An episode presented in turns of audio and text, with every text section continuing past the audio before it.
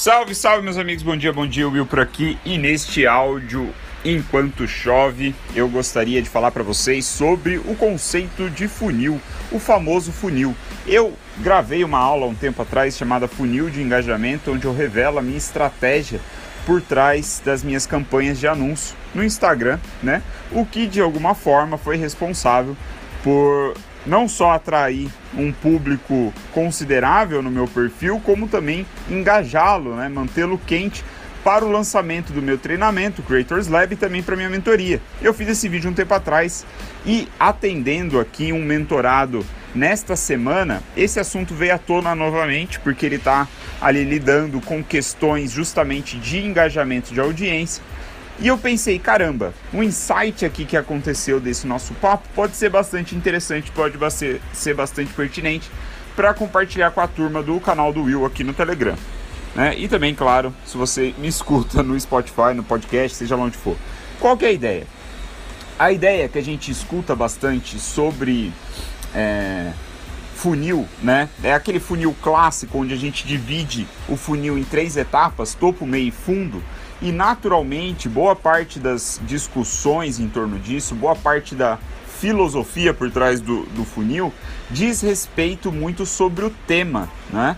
O tema que você apresenta no topo, o tema que você apresenta no meio e o tema que você apresenta no fundo. O que tem toda a sua razão de ser, tem toda a sua pertinência, né? Então você, essa teoria diz que no topo de funil você vai tratar de assuntos bem mais light, bem mais leve, ali muito ainda fazendo um paralelo com a escala de consciência do Eugene Schwartz, né? Onde você no topo de funil está falando com pessoas que estão alheias à solução ou até mesmo ao problema que você está resolvendo. Você fala de uma forma muito ampla, né, abrangente, justamente porque no topo do funil, na boca do funil, ali tem mais pessoas. E aí você vai fazendo essa, eh, vamos dizer assim, especificidade né, nos temas do conteúdo à medida que você vai avançando para o fundo de funil. Eu acho que isso é legal conceitualmente, eu acho que funciona, né? Mas na prática, eu confesso que eu não gosto muito de trabalhar com essa ideia. Não só não gosto de trabalhar, como comigo, né? Nos dos meus projetos pessoais no Med Class, eu não uso essa abordagem. Eu não olho tanto para o funil na perspectiva de temas, porque eu acho que eu consigo trabalhar bem qualquer tema é, navegando ali nessa ideia de, de, escala de consciência. O que eu faço e por que aqui, né, o insight que eu dou para você, é, que pode até, não sei, de alguma forma ser mais original, né? Que é o seguinte, é você olhar para o funil em termos de formato e em termos de audiência. Como assim?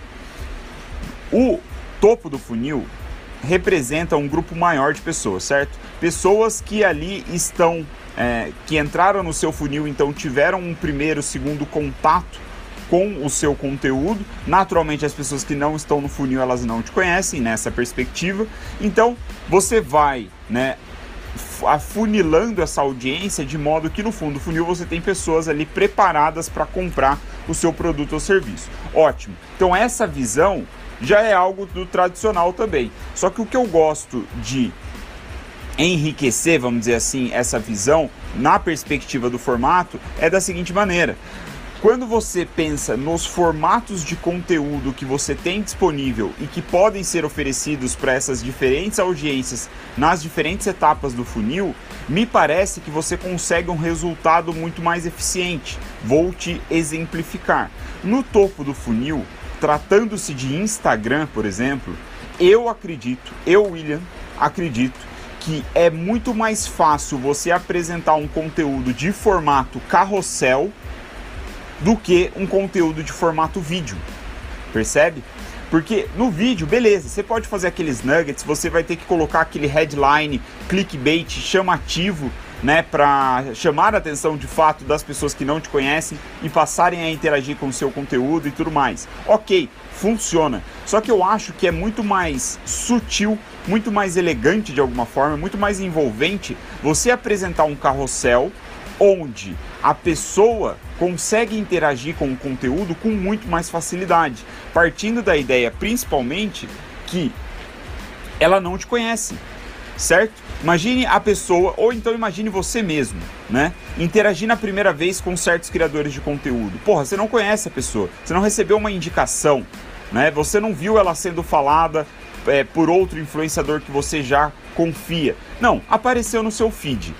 Qual é a chance ali você, enquanto você está navegando, qual é a chance de você parar e gastar um minuto do seu tempo, um minuto, um minuto do seu tempo assistindo um vídeo ali no Instagram, no feed de cabo a rabo. Um vídeo onde você não consegue acelerar, você não consegue pular, você não consegue pausar, você não consegue voltar.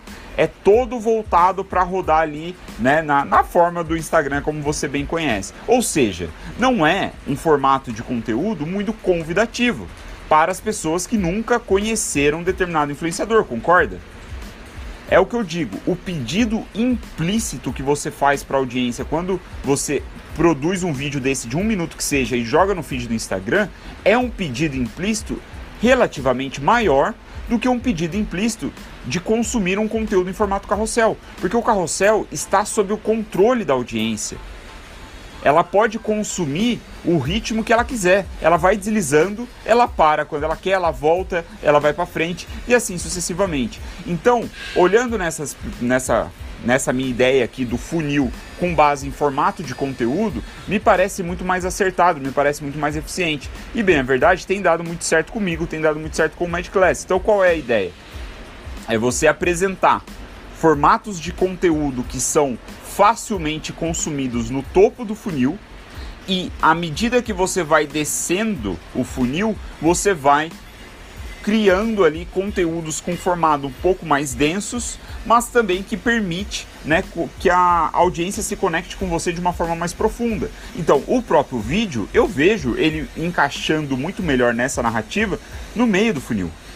Eu vejo que as lives encaixam muito melhor no fundo do funil percebe? E uma vez que você consiga ter clareza sobre essas etapas do funil, os formatos, você tende a se frustrar muito menos quando, por exemplo, você faz uma live e poucas pessoas assistem ao vivo, ou poucas pessoas assistem de fato. Por quê? Porque, porra, a live, cara, é meia hora, 40 minutos, 50 minutos. Percebe o pedido implícito por trás da live, como ele é grande? Então, nessa ideia, olhar para os formatos de conteúdo, quão, mais, quão fácil é para as pessoas consumirem ele, me parece uma abordagem de funil, especialmente funil de engajamento, muito mais interessante. Certo? Para concluir, fica aqui o convite, você vai no meu canal no YouTube, eu vou deixar o link aqui também junto, né? Se você está vendo, ouvindo esse áudio no Telegram, eu vou deixar o link aqui do vídeo no YouTube, onde eu vou com mais profundidade nessa estratégia e explico ali por A mais B por que, eu acho que o funil encarado com formatos de conteúdo. Engasguei. Com formato de conteúdos é mais eficiente. Valeu!